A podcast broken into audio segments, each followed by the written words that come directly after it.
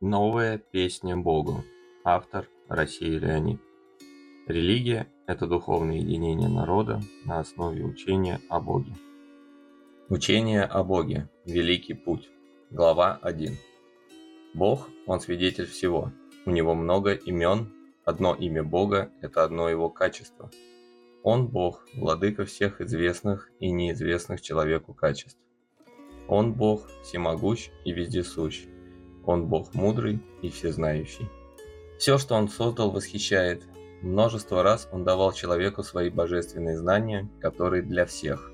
Но люди, получая знания, делали их секретными, недоступными каждому. Почему так поступали те, кто получал от Бога истинные знания? Объяснить это можно через применение двух законов, прописанных в Ведах. Первый закон. Человек находится во власти трех гун. Гуна невежества, гуна страсти и гуна добродетели. Невежественный человек всегда страдает. Когда страдания невежды становятся невыносимыми, он взывает к небесам о помощи. Не каждому, но многим Бог являл себя через ангелов своих и давал искренне молящимся истинные знания, которые для всех. Получив истинные знания, человек получает возможность управлять своей гуной невежества через применение истинных знаний и с помощью этих знаний раскрывает свои божественные способности. Именно божественные, так как человек есть микроподобие Бога, независимо от того, к какому полу он относится, к женскому или мужскому. Микроподобие Бога означает то, что человек с помощью истинных знаний имеет возможность раскрыть в себе великое множество способностей. Раскрывая в себе способности, заложенные Богом, человек не замечает того, что страдание прекращает свое давление – Прекращаются страдания, которые послужили причиной обращения к Богу. Победить свое невежество он не смог, но у него появилась возможность уменьшить его влияние. Используя истинные знания и с их помощью раскрывая свои божественные способности, человек понимает, что у него появляются удивительные, захватывающие новые перспективы. Глава 2. С этого момента человек попадает под власть второй гуны, гуны страсти – Находясь под властью второй гуны, человек экспериментирует, комбинируя открытыми способностями. Появляется потребность открывать другие способности, и с помощью божественных знаний человек раскрывает все новое и новое. На раскрытие своих способностей уходит достаточно много времени. Когда же появляется желание показать свои достижения другим людям, он понимает, что не заметил того, что люди остались во власти первой гуны, гуны невежества а он оторвался от них в своем развитии достаточно далеко. Но предложить свои дела одному человеку или маленькой группе людей нельзя, по закону нужно всем. Выполнить этот закон у него не получается, и он выбирает минимальный вариант, предлагая свои способности человеку, стоящему у власти, надеясь на то, что дела его достанутся многим только тогда, когда он находится рядом с человеком, который управляет народом. И действительно, первое время дела его помогают при решении жизненных проблем тому народу, в котором он живет. Тем более, что появляется потребность производить более сложные комбинации своих уже раскрытых способностей, а также необходимость раскрывать себе дополнительные способности. На это уходят годы. Дела земные начинают повторяться, и они ему уже мешают, так как он уже раскрыл себе способность участвовать в делах космических.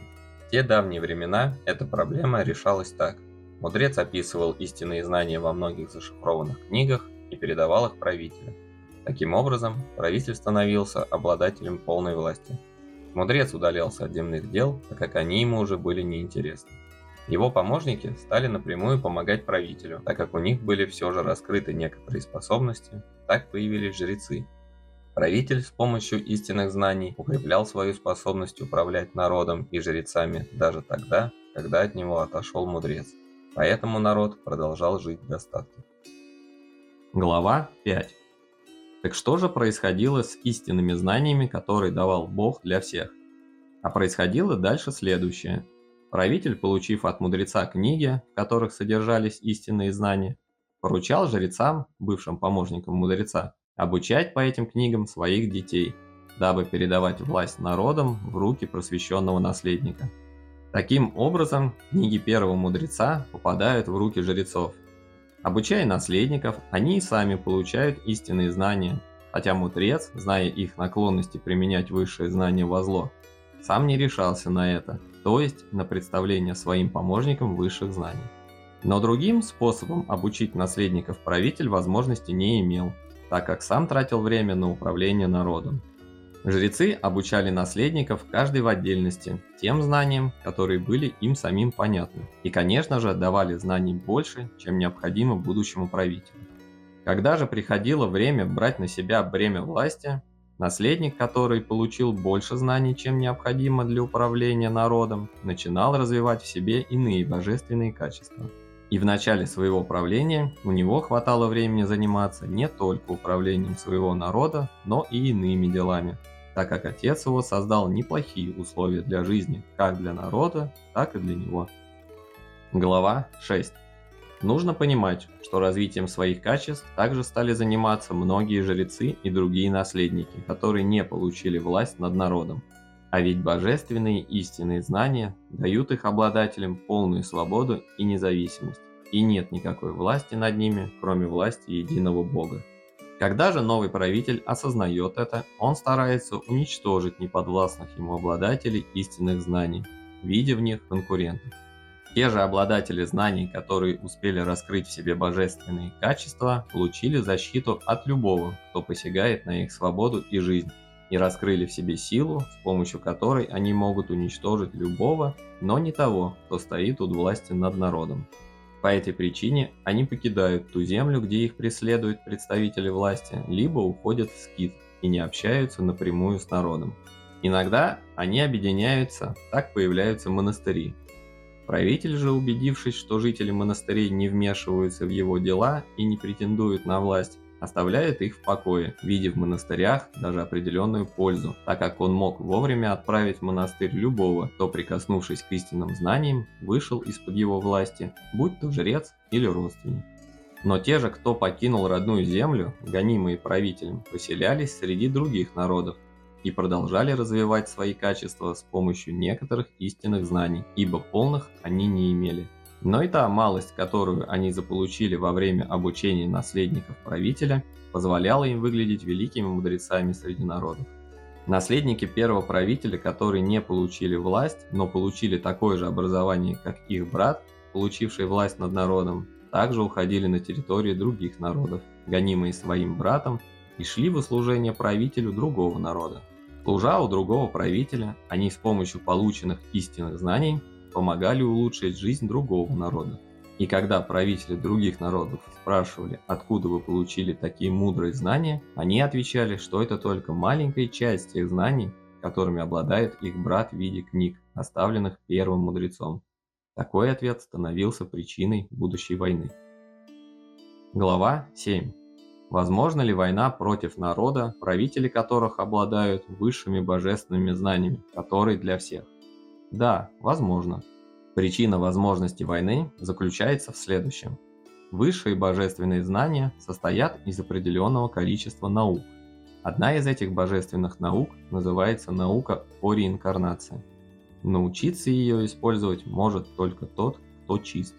Если же правитель не может ее использовать по разным причинам, имеется в виду науку о реинкарнации, то происходит следующее – у правителя рождаются дети, не способные управлять народом. То есть у разумного рождаются либо умный, либо чувственный наследник. И неважно, какой умный или чувственный приходит к власти, жизнь народа от этого начинает ухудшаться. Народ ослабевает, механизм власти расшатывается. Вот тогда-то и приходит завоеватель, который давно задумал завладеть истинными божественными знаниями. Во время войны часть книг погибает, остальная часть не вся понятна завоевателю, а та часть, которая понятна, становится сверхсекретной. То есть божественную истину, которая для всех, сажает в золотую клетку. Даже не подразумевая, что запрещая истину, они идут против мудрого бога-создателя. Так происходило с ведическими знаниями, которые проповедуются в буддизме индуизме. Такой же путь прошло знание Авеста, зороастризм но ни одно из них не сохранилось в полном объеме, хотя способы получения более полных истинных знаний, конечно же, остались, и кое-кто ими пользуется. Возникает вопрос, как такое позволил Бог? В этом его великий промысел в эволюционном развитии человечества. Глава 8. Бог владыка космоса. Множество раз он поселял разумные существа на различных планетах необъятного космоса. И все разумные существа Вселенной проходили и проходят временные этапы эволюционного развития. Всему свое время. Этот закон не может отменить никто, а у Бога нет причины отменять свои законы. Следующий временной этап эволюционного развития человеческого общества Бог задумал с восстановления первичных истинных знаний, которые для всех утраченных людьми из-за собственного отношения к ним. Тот, кто пытался объяснить то, что делаю я, Василий Леонид, встретил на этом поприще множество непреодолимых препятствий.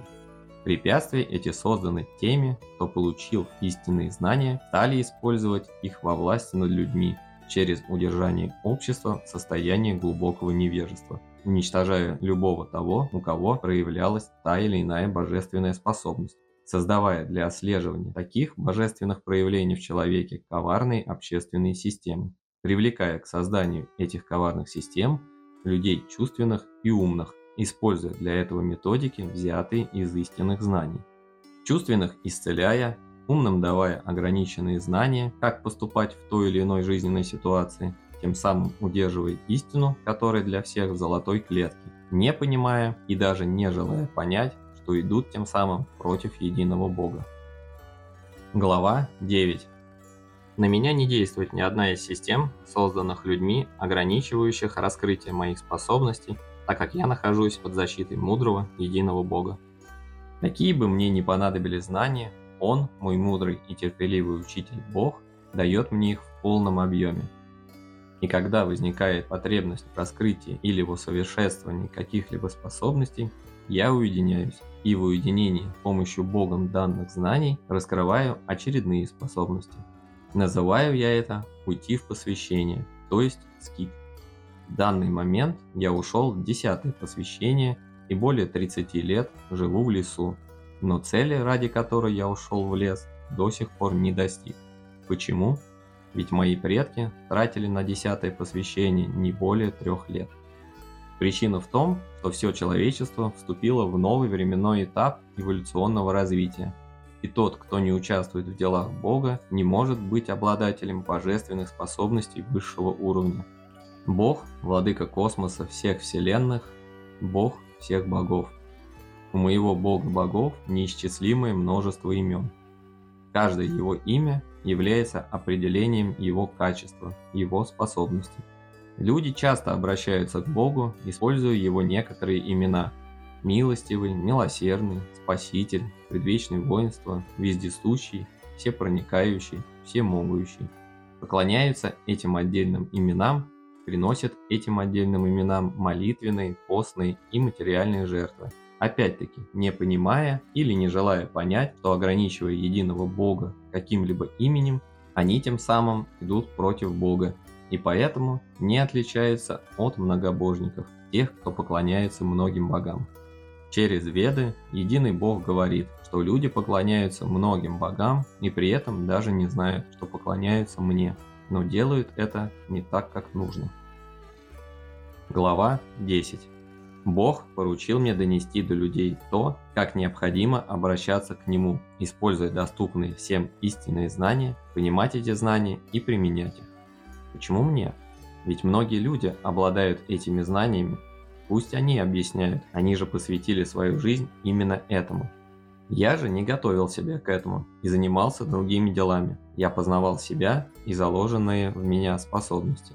Давно я уже не испытывал чувства страха, так как боюсь только Бога. Но получив это поручение, я ужаснулся. Справлюсь ли я с таким поручением? Тягостные размышления давили на мое сознание. Но почему? Почему именно мне поручил Бог это? Ведь есть те, кто, не прикасаясь к мирским делам, готовили себя только к служению Богу, лишая себя многого. Я же жил полноценной мирской жизнью, за исключением времени, когда я уходил в свои посвящения. Да и времени на первые восемь посвящений уходило немного, так как давались они мне легко. Чем только я в жизни своей не занимался. Спортом, мирским искусством, науками, физическим трудом управлял производством и лечил людей. Жизнь знаю не понаслышке. Размышляя так, я вдруг подумал, Богу, видимо, нужен именно такой, как я, человек для его дела. Ему нужен тот, кто жизнь познал не понаслышке. А ведь действительно, то поручение, которое дал мне Бог, другой человек, посвятивший всего себя служению Богу, не сможет донести до всех по многим причинам. Вот некоторые причины, из-за которых у многих людей не получается донести до всех такое понимание божественного промысла в новом временном эволюционном развитии человеческого общества, связанное с восстановлением целостного объединяющего истинного учения и высвобождением из-под монопольного владения теми или иными группами людей истинных божественных знаний, которые для всех – так как единый Бог во всех своих проявлениях является единым Богом каждому человеку, живущему на планете Земля, а не только для тех, кто обладает истинным знанием. Только Он определяет, в каком объеме дать понимание своих истинных знаний, которые для всех, и только Он, единый Бог, дает разрешение применения понявшему Его истинные знания, и только Он, единый Бог, позволяет пользоваться результатами применения понятых истинных знаний, которые для всех. Эту основную причину познали многие, и эта основная причина является следствием божественного закона, который гласит «все во власти Бога». Глава 11. Другой причиной, не позволяющей донести познавшему истинные знания до всех людей, было то, что познавались они через какие-либо ограниченные духовные учения – то есть истинные знания познавались через духовные учения, в основе которых были заранее определены способы достижения возможности получения истинных знаний и отрицались параллельные способы, которые применялись в других духовных учениях. И получалось так, что только из-за принадлежности к какому-либо конкретному духовному учению познавший истину заранее отталкивал от себя тех, кто принадлежал к другому, также ограниченному духовному учению и все его объяснения воспринимались как действия паразелита. Для того, чтобы понять, почему так происходило, мне необходимо объяснить предыдущий временной эволюционный этап развития человеческого общества в целом. Прежде чем объяснить предыдущий эволюционный этап, хочу донести до всех, что я никогда не готовил себя к литературной деятельности, и, конечно же, в моем труде встречаются и будут встречаться сложные предложения, и будут встречаться стилистические ошибки но отдавать свой труд для редактирования профессионалу я все же не буду. И на это у меня есть веская причина. Глава 12. Однажды я написал обращение к предпринимателям, и первый, кто прочитал это обращение, согласился со всеми доводами, которые были заложены в этом обращении. Предоставил свой офис для создания сообщества предпринимателей на духовной основе, выделил необходимую технику и обеспечил начальное финансирование для инициативной группы. То есть реакция этого предпринимателя на мой текст обращения была моментальная. Единственное «но» – он не согласился со стилем изложения текста, которым было написано само обращение. Такое впечатление, сказал он, что это обращение было написано каким-то монахом, живущим в уединении. Когда же он узнал, кто написал это обращение, то попросил возможности встретиться со мной. Встреча состоялась, он приехал ко мне в лес и долго объяснял мне, как нужно написать обращение, так как мой текст не поймут другие предприниматели. Ну и что? Текст изменили, отдали редактировать редактору одной из газет, потом опять меняли текст и редактировали, но на остальные тексты предприниматели не реагировали. Что-то литературные профессионалы не учитывают при редактировании такого рода текстов. Получается как-то сухо, нет живого слова, которое могло бы побудить живое действие, хотя идея сообщества предпринимателей хороша. Но об этом позже. А сейчас мне понятно только то, что к редактированию моего труда я не подпущу никакого из литературных профи. Хотя нелегко изложить на бумаге то, что нужно донести до всех людей, но все же мне придется это сделать, так как я получил это поручение непосредственно от Бога от бога всех богов. Но как это сделать? Пока размышляю, все вроде бы логично, а на бумаге получается сухо. Вот я и решил, как размышляя, так пишу, невзирая на отсутствие литературного стиля и допуская некоторые стилистические ошибки. И хотя приходится погружаться в дебри побочных второстепенных объяснений, все же дело сдвинулось с мертвой точки. Глава 13. Вот как Бог поступил с истинными знаниями в предыдущем временном эволюционном этапе развития человеческого общества. Он Бог, учитывая все склонности человека, одной из которых является относиться к знаниям как к предмету собственности и нежелание передавать их всем, решил использовать эти склонности и наоборот сделать так, чтобы все отрицательные склонности стали причиной доступности истинных знаний всем. Для этого Бог выбрал одного человека, для того, чтобы этот человек стал основателем рода, то есть нации.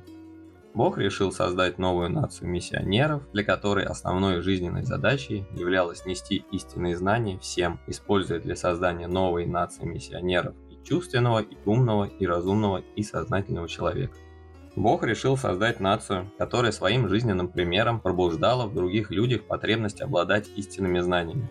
Бог решил создать нацию, которая разносила бы истинные знания по всей планете Земля, невзирая на то, что эта нация будет относиться к этим знаниям как к виду только своей собственности, зная, что чувственный человек безразличен к такому виду собственности, а умный будет относиться к знаниям как к виду товара, который можно либо продать, либо обменять. Понимая, что разумные обладатели истинных знаний будут всячески противостоять передаче истинных знаний другим людям, так как будут использовать истинные знания как орудие власти не только над своим народом, но и над другими народами. Способствовать сознательным людям этой новой нации в деле сохранения и напоминания истинных знаний. Так Бог знал, что эта новая нация будет переживать периоды бедствий из-за неиспользования истинных знаний ибо Он Бог и для этой вновь созданной нации не отменил действия своих вечных законов. Бог никого не любит, кроме живущего с премудростью. Библия премудрости Соломона, глава 7, стих 28. Это значит, что Бог не взирает на принадлежность какой-либо нации при утверждении своих вечных законов. И даже создаваемая им же новая нация не создается для отмены его вечных законов. Бог задумал новую нацию для того, чтобы через эту новую нацию показать всем другим людям, как Он, Бог, награждает тех, кто использует Его истинные знания. Он задумал новую нацию для того, чтобы через новую нацию показать всем другим жителям планеты Земля, как Он, Бог, наказывает тех, кто получил Его истинные знания, не использует их. Бог знал, что из-за собственного отношения к истинным знаниям Новая нация будет создавать, применяя его же истинные знания, заградительные системы, которые будут уводить других народов от истинных знаний. Бог знал, что многие народы попадут в сети заградительных систем, придуманных новой нацией. Бог знал, что новая нация будет использовать другие народы, которые попали в сети заградительных систем для уничтожения истинных знаний, не использованных, но все же хранящиеся у других народов. Бог знал, что никто не может быть сильнее его закона эволюции, и поэтому не препятствовал новой нации в создании заградительных систем, которые будут служить препятствиями недолго, какую-нибудь пару тысяч лет, другим людям в приобретении истинных знаний, которые для всех. Бог знал, что все заградительные системы, подчиняясь закону эволюции, начнут, вопреки задумке новой нации, накапливать истинные знания, искать истинные знания и пытаться доносить накопленные знания хоть и не до всех, но все же до многих людей. Глава 14. Нелегко мне описывать замысел Бога, так как весь замысел описать не удастся. Я понимаю, что нужно отметить наиболее важные части его замысла и при этом не провалиться в объяснение второстепенных частей замысла Бога. Нелегко описывать замысел Бога по причине того, что мне сложно отделить важные части от второстепенных, так как применение эпитетов, важный и второстепенный, люди могут принять как за нарушение закона, ибо все, что задумал Бог, может быть только важным. Второстепенными частями замысла Бога я называю лишь те части, которые я могу в данном тексте не упоминать. Нелегко описывать замысел Бога еще и потому, что некоторые очень важные части его замысла нельзя даже затрагивать, не подготовив читающего к такой информации о Боге. Мне нужно предупредить читающего, что к такой информации нужно относиться осторожно, чтобы не позволить самому себе возбудить гнев либо ко мне, либо тем, о ком пишу. Я еще не закончил объяснять замысел Бога, но многим уже понятно, о ком пишу. Хочу напомнить, что я не являюсь пророком, хотя силой пророка я обладаю. Множество раз я в этой своей пророческой силе убедился и отношусь к этой силе с опаской, чтобы не нарубить дров, и поэтому усмири свой гнев, если он возник, и дочитывай, успокоившись, так как твой гнев может сжечь тебя и навредить твоим близким, чего мне не хочется. Объясняю это я не потому, что хочу навредить кому-либо, а потому что начинаю выполнять поручение, которое дал мне Бог, которое заключается не только в объяснении его замыслов, но и в выполнении других, новых замыслов, которые я объясню позже.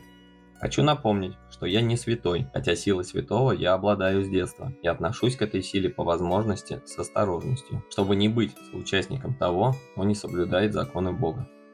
Многие люди убедились в наличии у меня этой удивительной силы, а убедившись, спрашивали меня, «Леонид, ты говоришь, что не являешься святым, но разве не святой участвует в решении возникшей проблемы у человека, который находится на большом расстоянии от того, кому обращается?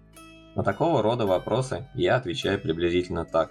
Разве святой участвует в устранении возникших проблем в делах человека, не признающего законы Бога? А ведь раньше меня часто использовали именно такие люди, то есть прикрывали свои беззаконные дела моей силой. Теперь, конечно, я научился управлять этой силой, и хитрецам остается только говорить у Леонида виноград зеленый. Помните басню «Лиса и виноград»? Но даже научившись управлять многими удивительными способностями, которые наделил меня Бог с детства, я говорю всем, не ограничивайте меня каким-либо известным знанием, так как я есть Россия Леонид. То, что я есть Россия Леонид, напоминаю не для того, чтобы унизить кого-нибудь, а для того, чтобы читающий имел хотя бы небольшое представление о том, кому Бог дал свое поручение. Описывая предыдущие замыслы Бога, я стараюсь опираться на знания, которые доступны многим, чтобы читающий мог убедиться в истинном положении дел, обратив внимание на многие исторические факты. Глава 15. Но объясняя, что новая нация создала с помощью истинных знаний какие-то заградительные системы, а об этих системах нет информации нигде, даже в исторических документах, доступных многим, я смог обнаружить эти заградительные системы только по той причине, что, как и многие, участвовал в экономических перестроечных процессах Советской России, СССР. Бюрократические препоны я устранял с помощью своих способностей, и многое хорошее мне удалось сделать, но когда начинал прикасаться к делам, которые затрагивали интересы всей страны, я натыкался на непонятное противодействие. Я искал, откуда идет противодействие моим делам, ведь я стремился делать только то, что нужно людям. Применяя свои способности, о которых знали немногие, я планомерно начал поиск, откуда исходит противодействие. Проверил Компартию, но тогдашняя КПСС являлась только участником противодействия, но не источником. Компартию лишь использовали, но кто? Вот тогда-то мне Бог и предоставил возможность увидеть эти системы, созданные не только новой нацией, но и другими нациями и отдельными группами людей, обладающими истинными знаниями. Я увидел, как эти системы манипулируют народами, держа их в состоянии глубокого невежества. Я увидел, как эти системы воюют между собой за право влияния над теми или иными народами, уничтожая при этом миллионы ни в чем не повинных людей. Я увидел, что все эти системы как-то странно умеют объединяться и помогать той системе, которой угрожает опасность. И я увидел, что основные системы безлики, то есть не имеют руководителя и функционируют в автоматическом режиме, но при этом все же выполняют свою задачу не подпускать всех людей планеты истинным божественным знаниям, которые для всех. Я увидел, что некоторые заградительные системы создают подсистемы, поручая этим подсистемам выполнять роль исполнителей своих задач. Подсистемы занимались и занимаются тем, что подменяют понятия и навязывают невежественным людям искаженные мнения об истинных знаниях, а иногда и вовсе отрицая Бога, либо подсовывая такие искаженные знания о Боге, что приводит людей, применивших эти искаженные знания, в тупик безысходности. Глава 16. Нелегко писать этот текст. Хочется учесть опыт моих предшественников, которых было немало, и не повторить те ошибки, которые не позволили пробудить в людях желание обладать истинными знаниями. Не хочется, чтобы мой начальный текст пробуждал у читающих чувство гнева, как это происходит, когда читаешь концепцию российского движения к богодержавию. Хотя мой начальный текст на первый взгляд содержит нотки агрессии, понимая это, хочу предупредить читающего, что не с целью агрессии я пишу этот текст. Видимо, любое заявление такого рода воспринимается на первых порах как агрессия. Не хочется мне, чтобы мой текст сравнивался с трудами Джордана Бруно, так как я не призываю к духовной революции. Мое заявление является всего лишь плодом естественного эволюционного этапа в духовном развитии российского общества. Не хочется мне, чтобы мой текст воспринимался читающими людьми как последняя заповедь Виссариона. Я знаю, что последней заповеди для людей не может быть, так как заповеди будут поступать от Бога по мере прохождения людьми очередных эволюционных отрезков времени. А тот, кто назвал себя Виссарионом, поспешил в своем заявлении о последней заповеди, став участником создания очередной заградительной системы, уводя людей от решения насущных проблем своей идеей построения города Солнца. Виссарион хочет объяснить значение ствола дерева через значение листика этого дерева, который по осени должен упасть. Глава 17. Я понимаю, что и мне будет сложно избежать ошибок, которые были допущены моими предшественниками. И все же, невзирая ни на что, я решил взяться за этот нелегкий труд, так как поручил мне это дело сам Бог. Получил я истинные знания от Бога давно, ошибочно считая, что Бог дает их только мне и тем немногим людям, которые пытаются практиковать силами духовными. Мне легко давались истинные знания, Бог отвечал мне на все мои вопросы и поправлял меня, когда я допускал ошибки, применяя их на практике, часто строго наказывая за мою дерзость или лень. Я взял знания от Бога, практикуя ими, я влюбился в эти знания, так как понял, что нет ничего на свете лучше, чем жить, применяя истинные знания. Но как донести эти знания до людей, которые проходят путь развития своих чувств? Как пробудить у чувственного человека ум, разум и сознание – ведь чувственный человек скажет, зачем мне это нужно, пусть занимаются этим другие. Также скажут другие, которые проходят путь развития своего ума. Как донести эти знания до людей, которые проходят путь развития разумного человека? Неужели им не надоело управлять людьми, находясь в духовном тупике? Знаю, что среди людей, проходящих путь развития сознательного человека, сложатся два мнения о моем труде. Одни будут настроены скептически, говоря мне, Леонид, не поймут тебя люди. Разве ты не помнишь, сколько раз твои предшественники пытались сделать то, на что ты решился? Занимайся лучше своей наукой, как делаем это мы. Другие же с радостью скажут, слава Богу за то, что Он позволил нам жить на земле в это время и знать, что в нашей среде Он избрал одного из нас, чтобы вести людей к свету истинных знаний. Глава 18. У читающего мой текст могут возникнуть вопросы, в основе которых лежит ведическая формула – Леонид, ты постоянно ссылаешься на то, что люди разделены на чувственных рабочих, умных коммерсантов, разумных управленцев, сознательных идеологов. Пусть так, но тогда объясни, зачем чувственному человеку нужно знать то, что остальные люди состоят из умных, разумных и сознательных?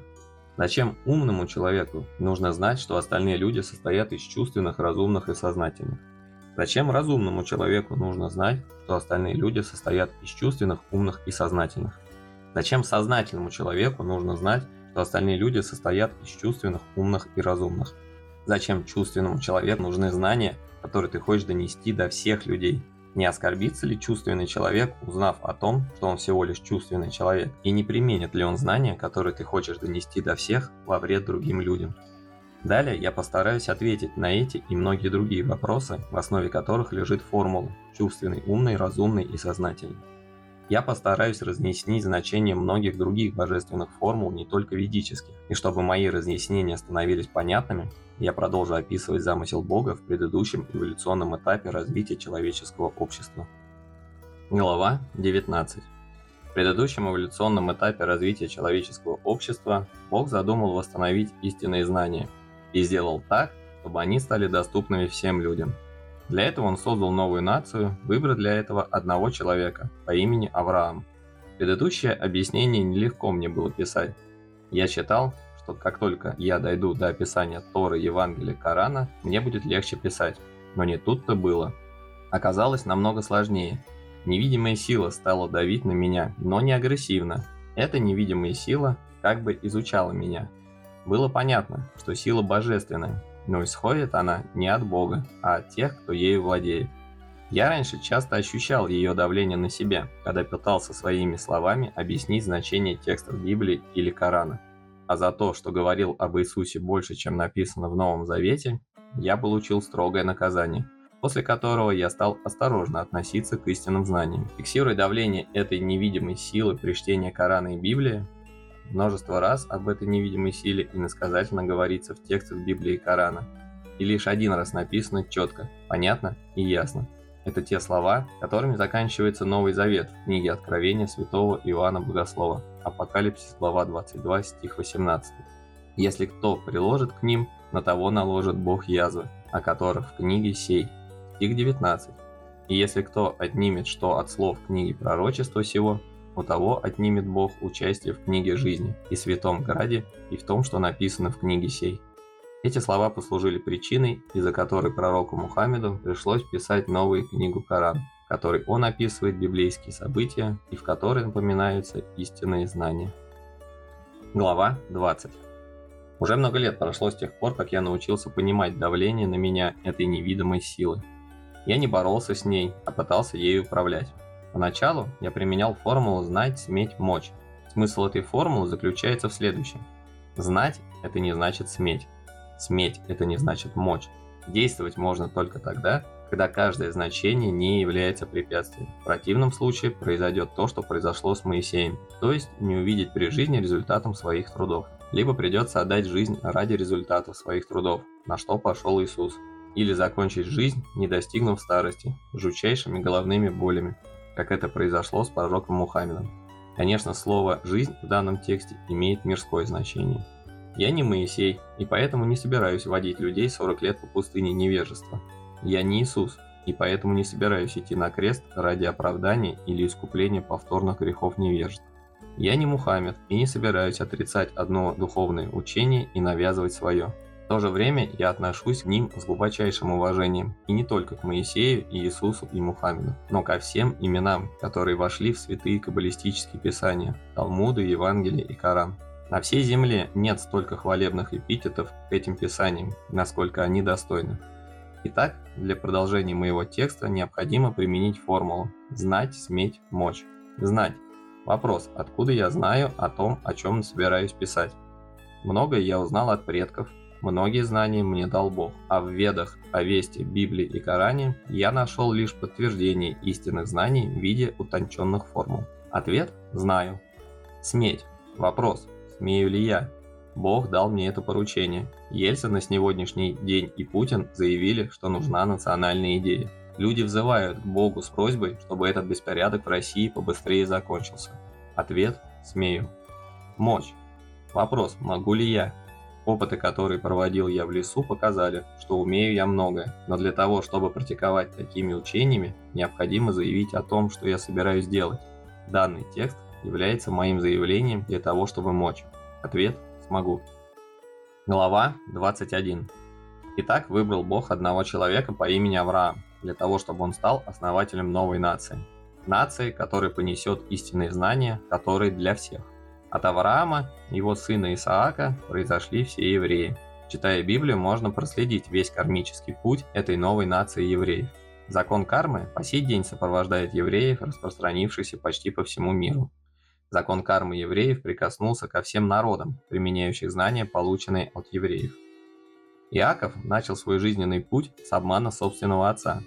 Он, Иаков же, начал свой жизненный путь самолично, предложив себя в рабы на 7 лет за каждую свою жену. Обман и желание быть рабом у другого человека – эта карма легла в основу всего еврейского народа. То, с какой легкостью они становились рабами, удивляет и в то же время заставляет задуматься – до выхода из Египта, это понятно, евреи были невежественными. Но после выхода из Египта и 40-летней учебы в пустыне, когда Бог показывал силу своего учения, приобретенного Моисеем у жрецов египетского фараона, учение, которое впоследствии было названо Кабалой. Почему евреи, став обладателями высших знаний, тем более убедившись в эффективности их применения, продолжали создавать себе условия попадания в рабство? На этот вопрос есть множество ответов, но выделить нужно основные – Ответ первый. Это опять карма раба. Иаков, Израиль 14 лет был рабом у своего тестя. Далее Иосифа продали в рабство в Египет. Далее весь род Израиля рабствовал в Египте. Ответ второй. Это то, что евреи, начиная с Израиля, улучшая свободу, одновременно получали все самое лучшее, что имелось у тех, у кого были в рабстве. Иаков – двух дочерей и лучшие стада овец. Иосиф – безграничную власть над всем Египтом. Моисей, выводя евреев из Египта, обладал чистейшими высшими знаниями, которые он получил, воспитываясь у жрецов фараона, на основе которых и было создано учение Каббалы. Ответ третий – это то, что евреи использовали карму раба для освоения новых территорий. Для еврея уйти в рабство – это значит освоить новые земли. Зачем завоевывать, когда невежды сами отдадут свои земли? Ответ четвертый и самый главный, в раскрывается великий замысел Бога в деле сохранения и распространения по всей планете истинных знаний, которые для всех, используют для этого все низменные склонности человеческой сущности. Бог знал, что чувственный еврей будет относиться к высшим истинным знаниям безразлично, а умный еврей будет относиться к высшим истинным знаниям как виду товара, который можно обменять либо продать. Бог знал, что разумные евреи будут, выживая в любых условиях с помощью применения истинных знаний, притягивать к себе другие народы, провоцируя других людей на желание обладать истинными знаниями, с помощью которых евреи выживают как нация. Бог знал, что сознательные евреи будут тщательно сохранять и пополнять истинные знания, зашифровывая их так, чтобы эти знания были понятны только людям мудрым сердцем и в то же время доступными для всех людей. Глава 22. Все люди на земле родились по воле Бога, все перед Ним равны. Все люди земли без исключения несут перед Богом ответственность за свои дела. Евреи отличаются от других людей лишь тем, что являются народом Мессии, смысл которой заключается в том, чтобы делать истинные знания доступными для всех людей.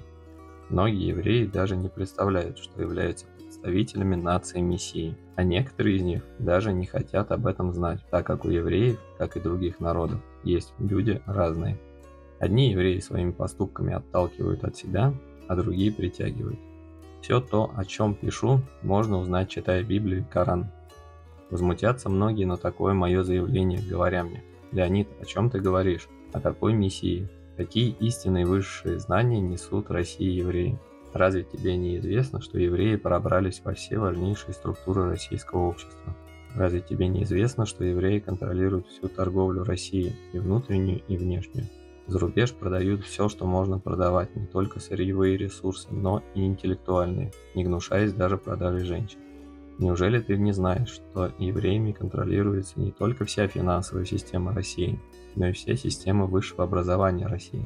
Неужели тебе не известно, что контролируя торговлю, финансы, образованием, евреи манипулируют законодательной и исполнительной властью, ставив в тупик все силовые и контрольные органы России?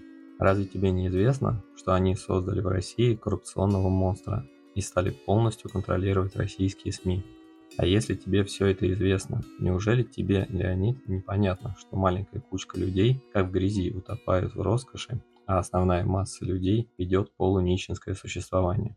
И о какой еврейской миссии ты хочешь рассказать людям России, и какие высшие истинные знания они могут нести России? Эх, Леонид, Леонид. Прежде успокойся, говорю я читающему мой текст. Зная все это, я не собираюсь относиться плохо к евреям и к другим людям, использующим истинные знания для обнищания России, так как относились Гитлер, Сталин и другие правители. Более того, хочу напомнить, что я отношусь к евреям как нации с особым уважением, повторяю, с особым уважением, и при этом не собираюсь оправдывать или осуждать некоторых представителей еврейской национальности. Бог им судья. Меня интересует другое. Моисей получил высшие истинные знания в Египте, но эти истинные знания он лишь использовал для того, чтобы получить возможность общаться напрямую с Богом. Вопрос. Неужели Бог предоставил Моисею знания банковского дела? Ответ. Евреи получили знания банковского дела в Вавилоне, и многие другие знания евреи также получили в Вавилоне. А с помощью истинных знаний, полученных в Египте, можно классифицировать любые иные знания и пользоваться любыми знаниями, не запутываясь в них, и при этом не загрязняя египетские знания.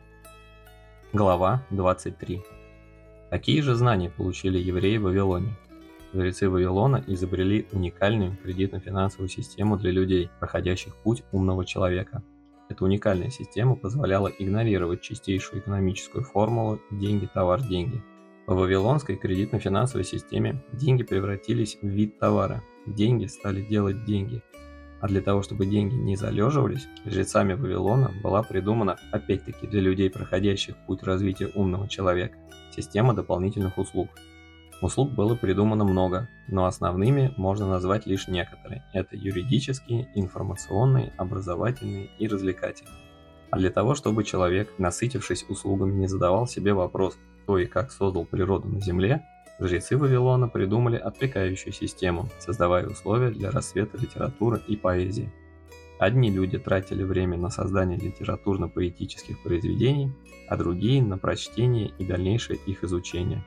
Для тех же людей, кто не смог справиться со своей потребностью творить, жрецами Вавилона была придумана специальная отвлекающая система, которая поддерживала развитие изобразительного и ювелирного искусства. Все эти системы были накрепко переплетены между собой, отвлекая человека от потребностей развиваться духовно, то есть развивать в себе качества, заложенные Богом, так как духовные качества были подменены элементами вавилонских систем, а времени на то, чтобы это понять, у жителей Вавилона просто не хватало. Глава 24. Читающий мой текст может возражая задать мне вопрос – Известно, что Вавилон рухнул, его покорили персы, а это значит, что все системы вавилонских жрецов не жизнестойки и приводят к государственному краху. Зачем же евреи разнесли по всему миру знания, полученные в Вавилоне, а не те высшие знания, которые они получили в Египте? Разве в этом их миссия – разносить по земле знания, которые разрушают государство? Во-первых, в моем тексте я описываю замысел Бога в предыдущем эволюционном этапе человеческого общества. И в этом предыдущем этапе принимали участие и другие народы. Во-вторых, евреи не знали, что являются народом Мессии, и поэтому поступали так, как считали нужным, скрывая то, что делает их неуязвимыми, раздавая другим народам ущербные знания. Меня интересовало другое. Как евреи умудрились предоставлять ложные знания, выдавая их за истинные высшие знания. А когда те народы, которые, применяя ложные знания, подходили к краху, евреи брали власть в свои руки, и никто этого не замечал. В действиях евреев рассматривается какой-то утонченный обман. Я искал на эти вопросы ответ, для этого я множество раз прочитал Библию, но кроме восторга от этой книги, ответов на мои вопросы я не находил. Глава 25. Мне было странно, на любые вопросы Бог давал мне ответы, но на вопрос о евреях он хранил молчание. Смирившись, я оставил это бесперспективное занятие, сказав себе, если Богу будет угодно, то он ответит на эти мои вопросы в нужное для меня время. А те тайные знания, которые способствуют раскрытию божественных качеств и сохранившиеся у других народов, меня не интересовали, так как я имею свои родовые тайные знания. Если мне попадались какие-либо книги, я бегло просматривал их и тут же старался забыть о прочитанном чтобы не засорять свою память параллельными знаниями, зная, что нужно изрядно потрудиться, прежде чем научиться их использовать. Но живу я среди людей, и не всегда удавалось быть безразличным к их проблемам. Сердце-то не каменное, и даже находясь в лесу, приходится участвовать в решении проблем обращающихся ко мне людей. А обращаются не только больные. Часто люди задавали мне вопрос, «Леонид, как нам защититься от тех проблем, которые мы попадаем? Вроде бы делаем все правильно, но обязательно возникает какая-нибудь неприятность. А обратившись к тебе, проблема отходит. Как ты это делаешь? Откуда черпаешь знания? Глава 26. Мне очень хотелось бы, чтобы люди обладали знаниями, которые защищали бы от всякого рода напасти. Но родовые знания я не имел права передавать. Да и бессмысленно их было передавать, так как основные знания нашего рода передаются генетическим путем, а то, что сохранилось в дневниковых записях, не будет понятно другим. Например, такая древняя запись в дневниках моих предков «Время золота, левая ладонь». Для меня она сразу была понятна, так как мне известно родовое значение слова «время», о котором можно написать целую книгу. О каждом слове из дневников понадобится написать книгу в отдельности, и при этом я не уверен, что тайное учение моих предков станет понятным для других людей. Но что же делать? Неужели не существует параллельного учения, которое доступно и понятно всем людям? Все чаще и чаще я задавал себе этот вопрос. Я искал в Ведах, Овесте, Библии и Коране, будучи твердо уверенным, что Бог не мог оставить человека без полного и понятного истинного учения.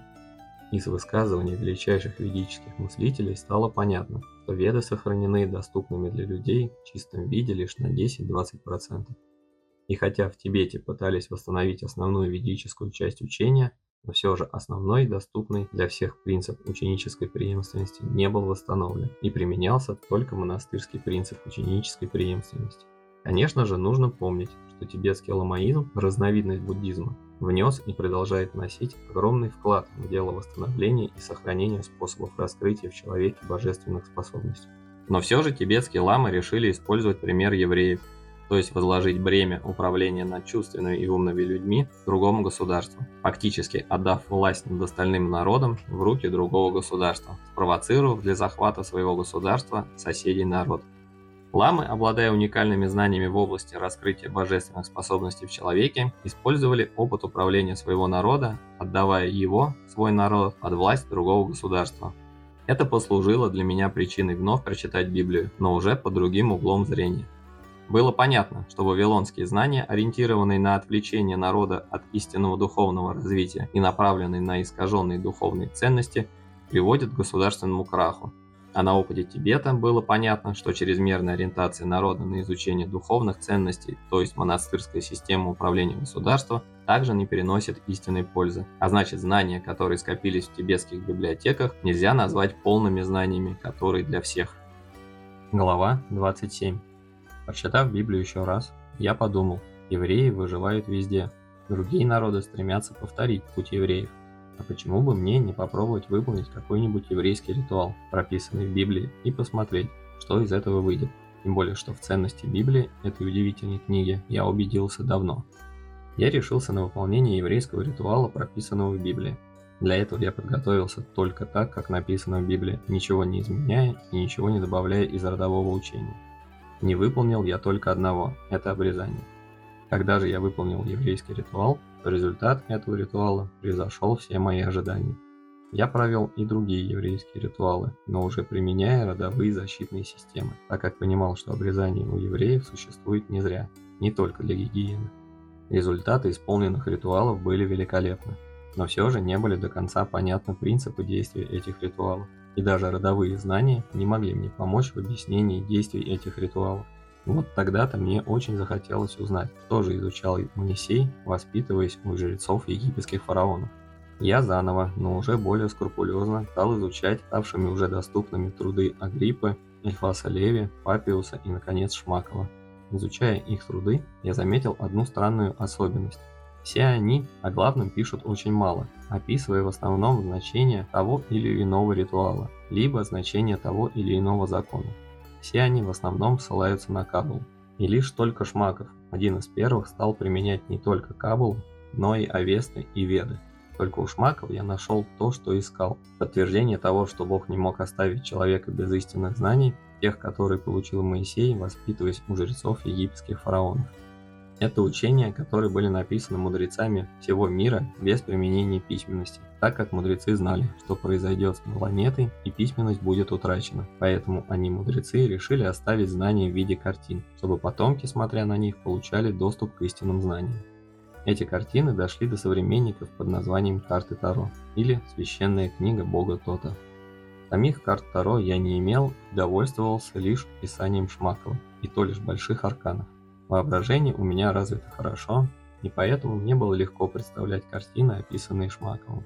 Но знания, которые я получил от предков и из Библии, Корана, Вет, Авест и некоторые каббалистические, почему-то мешали мне настроиться только на воображение картин. Постоянно всплывали тексты из Бхагавадгиты или из Библии и Корана. Часто всплывали формулы, описанные Папиусом и Эльфасом Леви. А ведь мудрецы оставляли только картины, и лишь на них нужно было концентрировать свое внимание. Чтобы не отвлекаться, я решил переписывать тексты Большого Аркана, задавая мысленно один и тот же вопрос, что этими изображениями хотели донести до потомков мудрецы.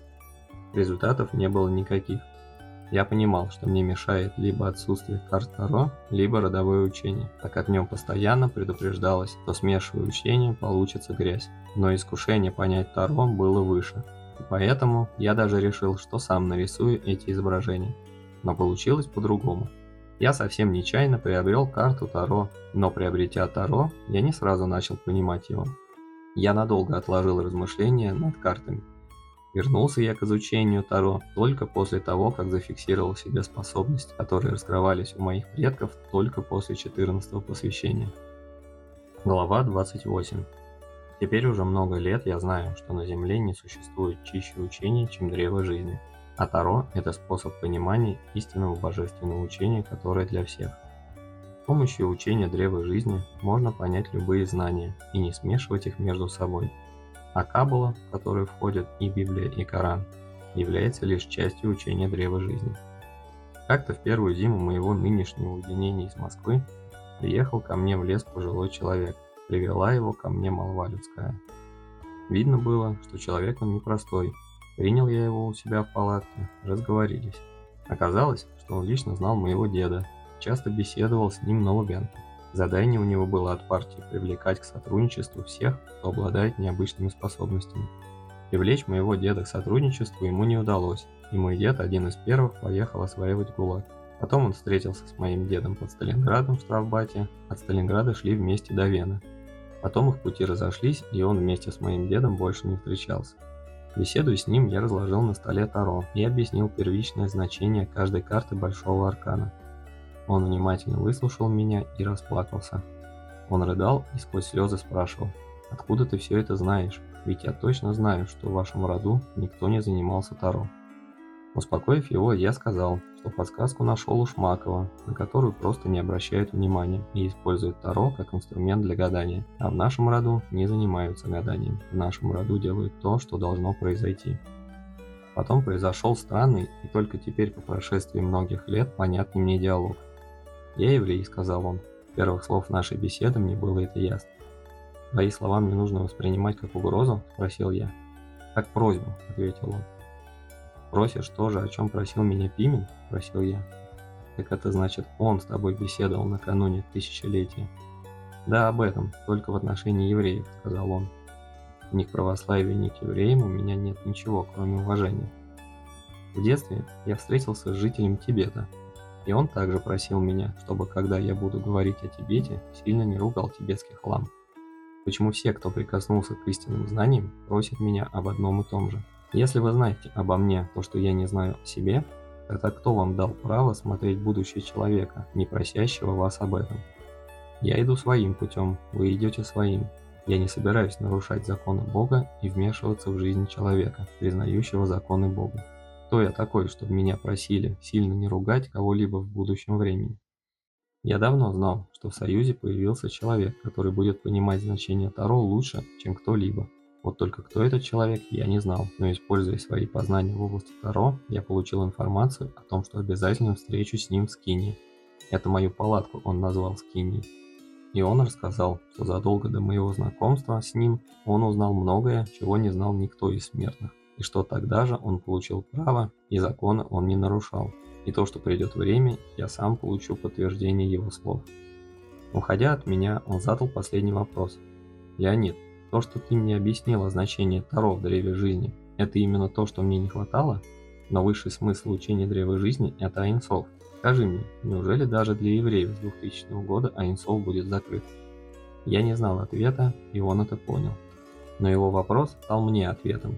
Именно Айнсов был причиной всех дел, на которые шли многие поколения евреев, невзирая на все гонения и лишения. Эту мысль я высказал вслух. Что ж, мне было приятно поучаствовать в таких изысканиях, прощаясь, сказал он. Глава 29.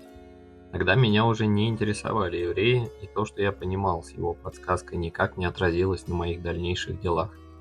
Прошло более шести лет, и теперь я точно знаю ответ на вопрос об Айнсов, но у меня теперь появился свой вопрос. Айнсов – это то же самое, что в Тибете называется небесными полями – если это одно и то же место, то вход закрыт и для тибетских мастеров. Если же Айнсов и то место, которое в Тибете называется небесными полями, являются разными местами, то мое предположение в том, что российские мастера умудрились создать независимое ни от кого пространство, окажется верным. Пространство, в которое я нечаянно для себя попал несколько лет назад. Это произошло во время празднования православной Пасхи. Я решил выполнить один из своих запланированных ритуалов. Время празднования я выбрал не случайно, так как мой ритуал мог стать помехой в делах постящихся людей. Во время праздника все разговляются, а главное выпивают, и поэтому никто не может мне энергетически помешать. К ритуалам я всегда подготавливаюсь основательно, так как считаю, что лучше не делать, если не готов. Так вот, когда я вошел в состояние большого транса, Большой транс – это состояние, достигаемое без употребления наркотических средств. Состояние большого транса можно сравнить с управляемым сном. Но сравнение со сном я применяю лишь потому, что другого понятного объяснения для непосвященных не существует. Это состояние я применяю лишь для того, чтобы получить новую чистую информацию. Я оказался среди людей, мне ранее незнакомых. Люди эти как будто ждали кого-то. Негативная энергия от них не исходила, противном случае я ушел бы в обычное состояние сознания. Наоборот, от этих людей исходила удивительно чистая, приятная энергия. Их было много, и по их одеяниям было понятно, что приготовились они к какому-то большому ритуалу. Что ж, если попал я сюда по воле Бога, то на этот ритуал стоит посмотреть. Может быть, я найду что-нибудь полезное для своих дел, подумал я. Видя, что я успокоился, они стали уважительными жестами просить меня приблизиться. Я стал подходить к ним, стараясь понять, кто они, рассматривая их лица. Лица их были разных национальностей, но в основном жители России. Подойдя ближе, я увидел несколько лиц, показавшихся мне знакомыми. Я попытался вспомнить, где я эти лица видел раньше, и тут меня осенила мысль. Так это же святые России. От неожиданности я даже остановился. Двое почтенных старцев подошли ко мне сами. На лицах у них были улыбки. Я стал объяснять им, что попал к ним случайно. Я не собираюсь своим присутствием испортить их пасхальный праздник и то, что я никакого отношения к православию не имею. Посмотри, среди нас не только православные. Посмотри, здесь все, кто верит в Бога и любит Россию. Если ты хочешь нам испортить праздник, то можешь уходить. Лица у всех в это время стали серьезными и печальными. Я замешкался, а потом сказал, Богу было угодно, чтобы я попал к вам на праздник, и поэтому не буду его портить своим уходом. Только помните, мне нужно вернуться. У всех на лицах опять появились радостные улыбки. Мы ждем, посмотри, все готово. И стоящие передо мной расступились. И я увидел в конце образовавшегося коридора, на слегка возвышенном месте, почетное место, что-то наподобие трона. Меня подвели к этому месту. Значит, будут знакомить меня с главным. Если не ошибаюсь, то это должен быть Сергей Радонежский. Значит, на праздник я попал вовремя. Интересно посмотреть, как главный заходит на трон. Внимание всех было направлено на меня. Не часто у них бывают гости, или здесь у них так заведено, подумал я. У трона стояла группа старцев в сияющих белых одеждах. Люди эти отличались от других не только своими одеждами, но и тем, что глаза их излучали необыкновенный свет. Кто из этих людей Сергей Радонежский, подумал я. В этот момент один из этих старцев сделал в мою сторону легкий поклон. Неужели он Сергей Радонежский? И старец повторил поклон. Значит, сейчас увижу, как он зайдет на трон, подумал я. Но далее произошло следующее, то, что трудно описать. Меня взяли под руки, подвели прямо к трону, накинули мне на плечи одежду такую же, как у старцев, белую, и усадили меня на трон. Трудно описать поток мыслей, протекавших у меня в голове. Значение происходящего я не понимал, но решив, что они объяснят то, для чего они это делают, я успокоился и стал наблюдать за происходящим. Среди них были и женщины, все смотрели с радостью на меня. Каждый делал мне легкий поклон, если наши взгляды встречались. Далее все начали петь молитву Богу. Молитва была благодарственной, и в ней упоминались не только библейские канонические имена, но и ведические и многие другие, которые я раньше не встречал в других учениях. Потом я обратил внимание на то, что в своей молитве они благодарят Бога за меня. Закончив молитву, они стали расходиться, предварительно сделав в мою сторону глубокий поклон. Ушли все, не осталось никого, кто мог бы объяснить смысл того, что они делали. Я сидел на троне один, надеясь, что кто-нибудь вернется, но никто не возвращался. Время большого транса заканчивалось. Не сходя с трона, я стал выходить из транса. Я вернулся в обычное состояние и долго стал размышлять над результатами трансового состояния. Записывать в дневник произошедшего я не решался, так как не мог объяснить себе многое, зная, что такое я не смогу забыть никогда. От моих размышлений отвлекла меня природа. Черемухи полностью расцвели и гудели от пчел. Нарциссы вновь поднялись, побитые накануне заморозками, и удивительно густо расцвел куст незабудок. По-другому красиво пели птицы, Вся окружающая меня природа как бы подтверждала, что произошло что-то необычное. Конечно, совпадение. Но все же я решил больше не проводить серьезных ритуалов во время празднования серьезных праздников, будь то христианский или мусульманский или буддийский. Глава 30. Забыть этот ритуал действительно не удалось. Я часто задумывался, спрашивая себя, неужели российским мастерам удалось создать параллельное пространство, если это действительно произошло, то почему евреи, обладая Кабулой, расшифрованным учением древа жизни, позволили не только создать иное пространство, но и вообще появиться российским мастерам духовного искусства? Ответов на этот вопрос много.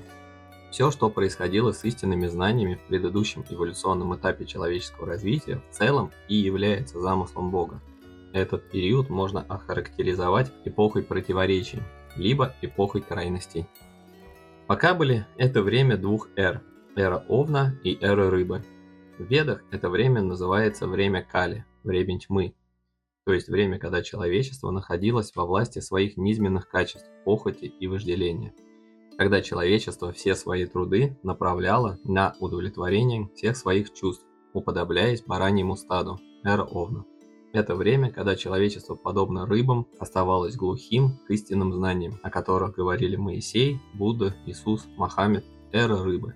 Именно это время Бог использует для создания условий, в которых человечество будет иметь свободный доступ к истинным знаниям, которые позволяют развивать заложенные в человеке подобие ему. Бог взял один народ, доведенный невежеством до состояния бараньего стада, дал этому народу истинные знания древа жизни, и с этими знаниями евреи практически с нулевой точки или даже ниже нулевой точки, будучи рабами в Египте, достигли того, что стали участвовать во всех процессах развития человеческого общества на Земле.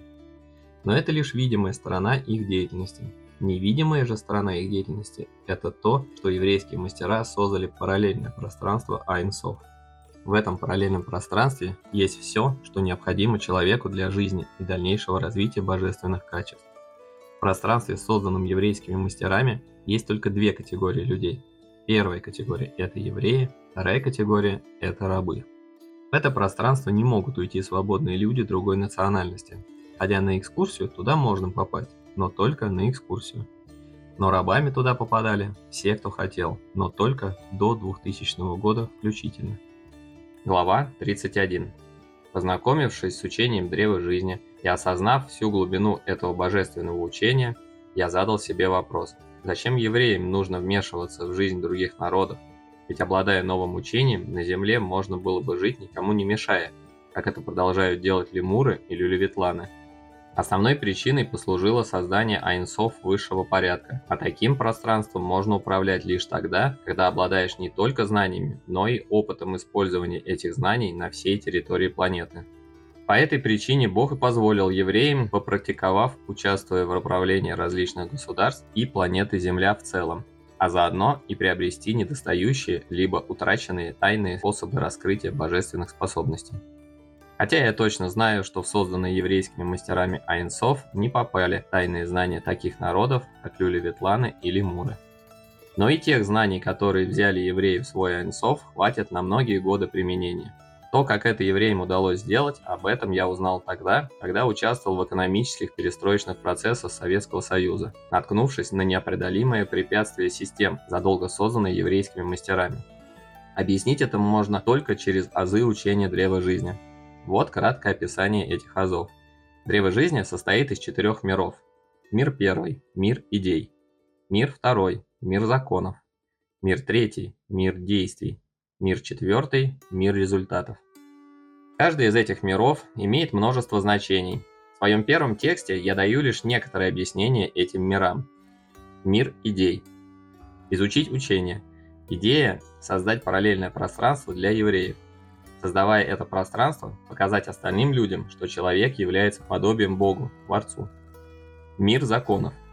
Первое. Согласовать эту идею вечными законами Бога. Второе. Согласовать эту идею с остальными людьми. Третье. Согласовать эту идею с основными правилами, то есть методиками, выбранными для воплощения этой идеи. Мир действий. Действовать открыто, чтобы не создавать энергетических препятствий невежд. Мир результатов пользоваться только 10% результата и только эту часть отправлять в военсов. Все остальные шаги, воплощающие идею в жизнь, можно легко прочитать в Библии. Никакой лжи, только правда о евреях. Для чего и какими методами. Все как на ладони. Пожалуйста, читайте, евреи открыты для понимания всем. Даже то, что евреи заранее задумали того, кто донесет информацию о них. Он пришел и с помощью нищих духом и своих учеников разнес эту информацию о евреях по всему миру. Ученики Иисуса говорили о евреях, что они нехорошие, но следом за учениками Иисуса шли евреи, и их везде принимали. А кто их научил этому, написано в Библии. Помните, когда Бог выгнал за грехи Адама и Еву, перед входом в рай Бог поставил двух херувимов. Так и евреи, получив учение о древо жизни, у входа к этому учению поставили два херувимских учения. Одно для нищих духом и больных похотью, Второе херувимское учение они запустили позже, когда учение Христа стало использоваться с явным нарушением. то есть изображением Бога и взыванием духов умерших людей, то есть молитвами к святым, хотя само Евангелие не разрешает этого делать.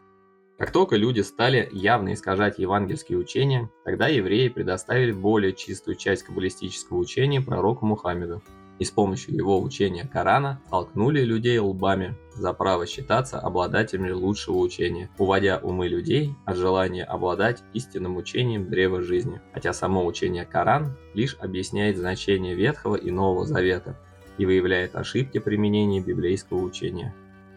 Глава 32. Евреи лишь посмеивались над теми, кто считал себя верующим в Бога, зная только то, что написано в Евангелии или Коране. Интересный факт. Пророку Мухаммеду были предоставлены знания Каббалы более полные, чем то, что дошло до людей через Евангелие. Но все же обучение древа жизни мусульмане по сей день толком ничего не знают, за исключением суфий. Но те мусульмане, которые занимались суфизмом, стараются даже умалчивать о наличии такого учения и состоянии большого транса, как и христиане, ходят лишь доведя себя до молитвенного экстаза.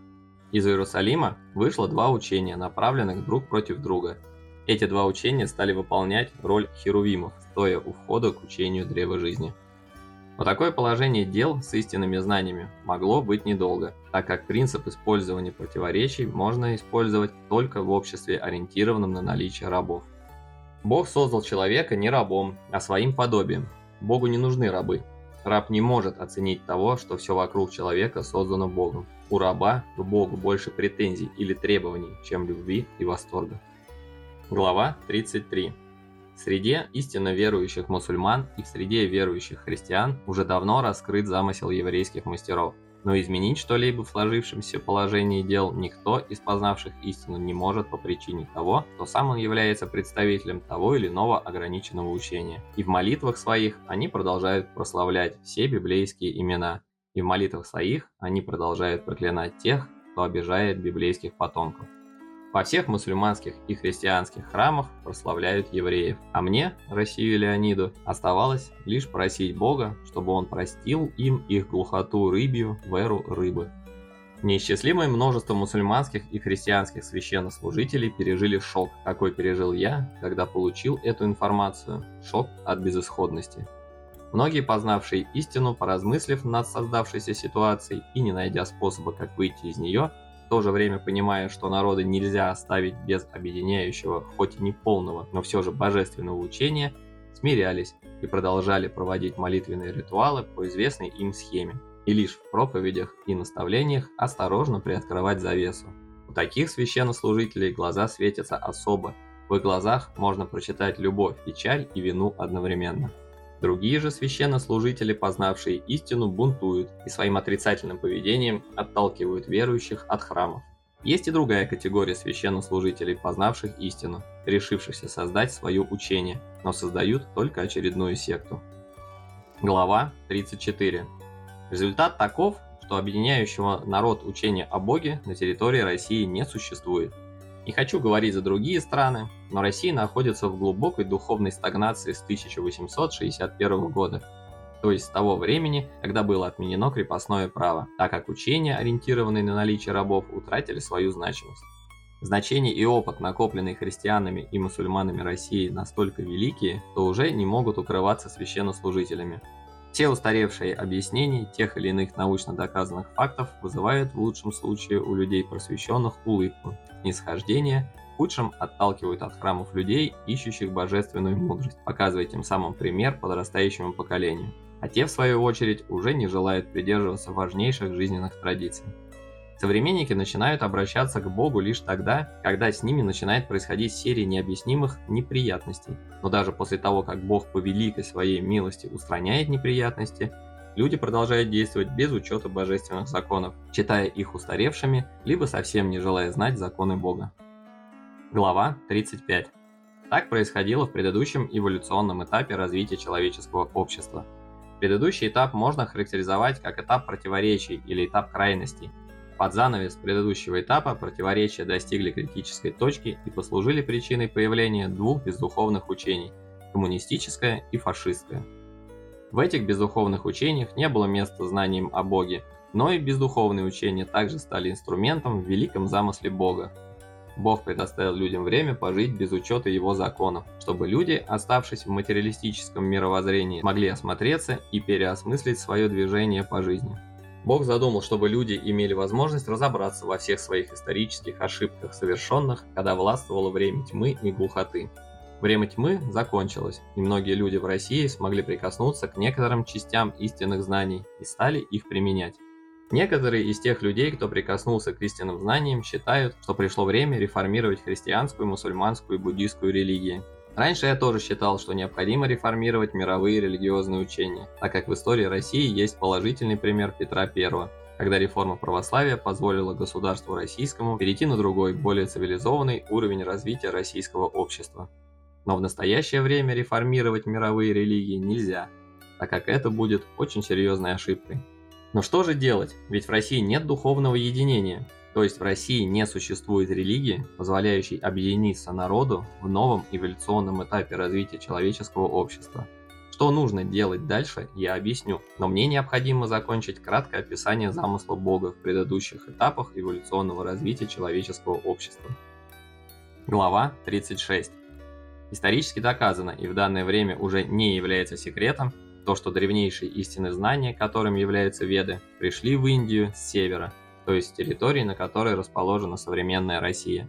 В Индии Веды послужили причиной появления таких учений, как индуизм, буддизм и их разновидности.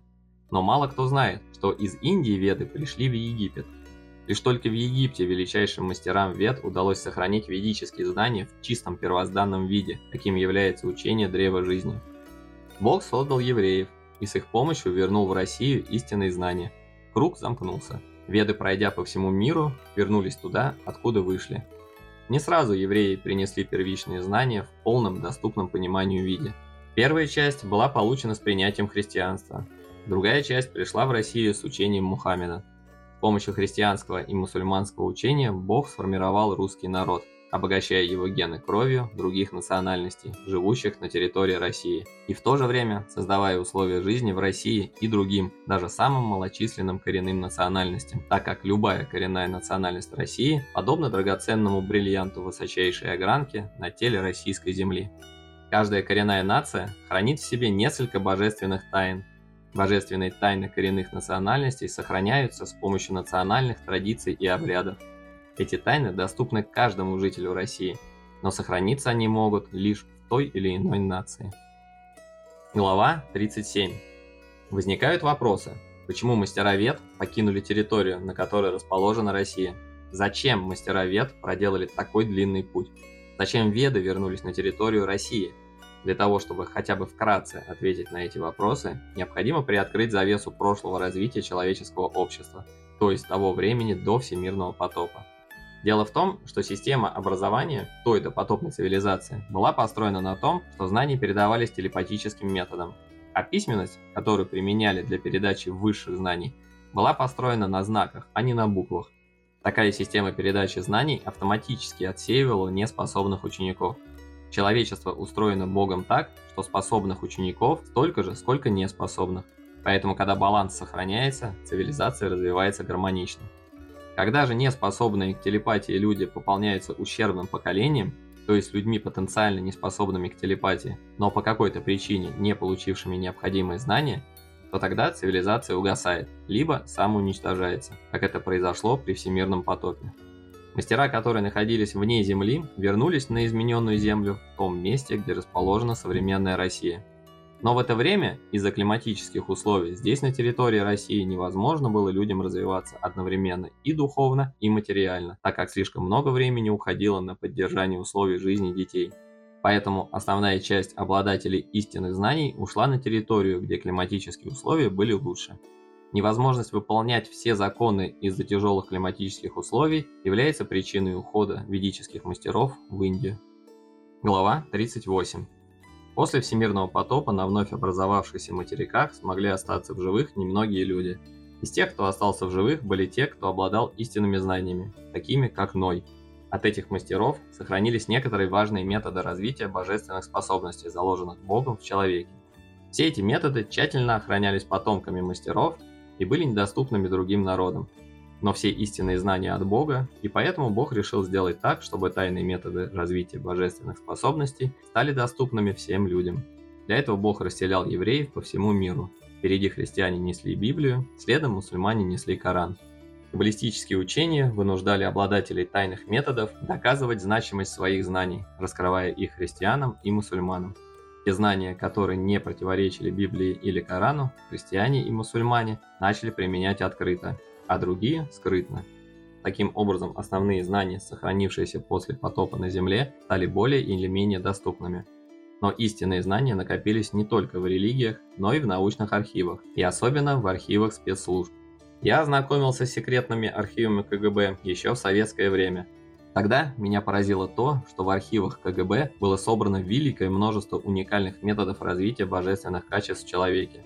Но на практике применялась лишь незначительная часть этой информации об истинных знаниях. Это понятно, так как в атеистическом обществе, каким являлось советское государство, невозможно было применять в полной мере истинные знания.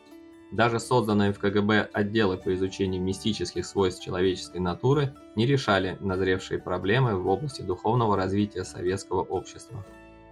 Глава 39. Многим сотрудникам советских спецслужб становилось понятно, что атеистический курс СССР вел советский народ в тупик.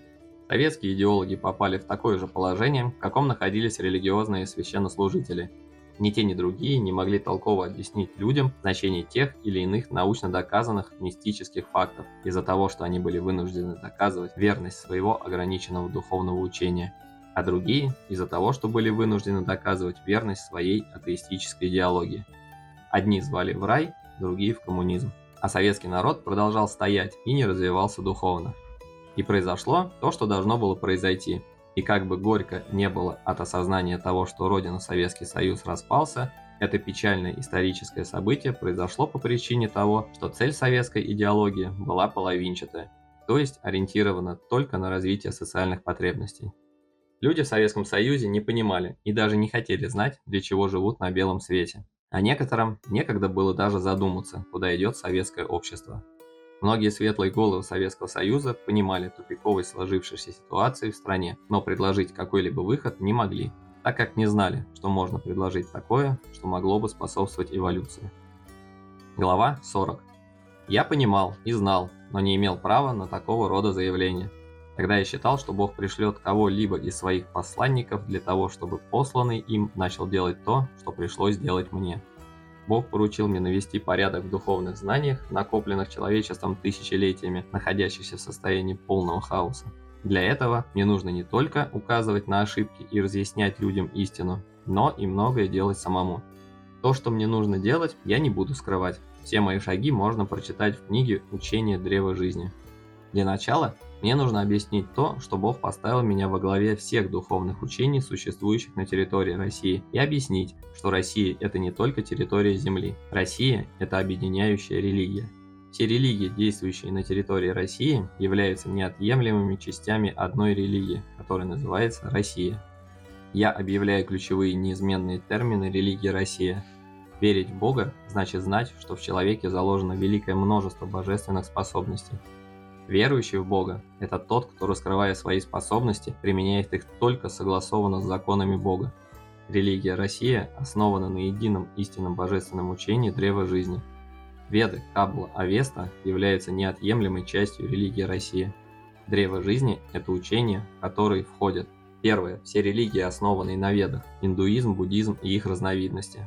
Второе – все религии, основанные на Кабале – иудаизм, христианство и мусульманство – Третье – зороастризм и другие учения, способствующие развитию божественных качеств в человеке. Глава 41. Я, Россия Леонид, объявляю национальную идею России. Народ России направляет все свои дела на создание условий, которых можно развивать в человеке божественные способности. Каждый человек в России сможет применять уже раскрытые в нем божественные способности и продолжать раскрывать иные божественные способности, согласовывая их с законами единого Бога. Все сферы российского общества – наука, образование, производство, услуги, искусство, литература, поэзия, воспитание молодого поколения, законодательные и силовые структуры, управление государством – должны рассматриваться через духовную призму. Все ресурсы – интеллектуальные, трудовые, сырьевые должны быть переориентированы на создание социальных условий жизни, которых можно безбоязненно раскрывать в человеке божественные способности, независимо от того, какой путь развития проходит человек – чувственный, умный, разумный или сознательный. Я, Россия Леонид, объявил вкратце национальную идею российского государства. В других текстах я постараюсь более широко раскрыть суть национальной идеи России. Для этого тем людям, кому Бог дал понимание всей глубины моего заявления, нужно – Организовать независимый сайт в интернете для информации, которая будет поступать от меня. Организовать, то есть договориться с издательствами, в которых можно будет печатать мои тексты. Донести данное мое заявление до всех глав религиозных конфессий, для того, чтобы они пришли ко мне в лес для корректировки религиозных ритуалов, согласно новому эволюционному этапу развития российского общества в духовной области. Донести данное мое заявление до президента России, для того, чтобы он прибыл ко мне в лес для переориентации внутренней и внешней политики российского государства и коррекции экономических реформ, так как необходимо согласовывать все реформы с божественным учением древа жизни. Мир вам, мир всему многонациональному народу России. С истинной любовью к вам, ваш Россия Леонид.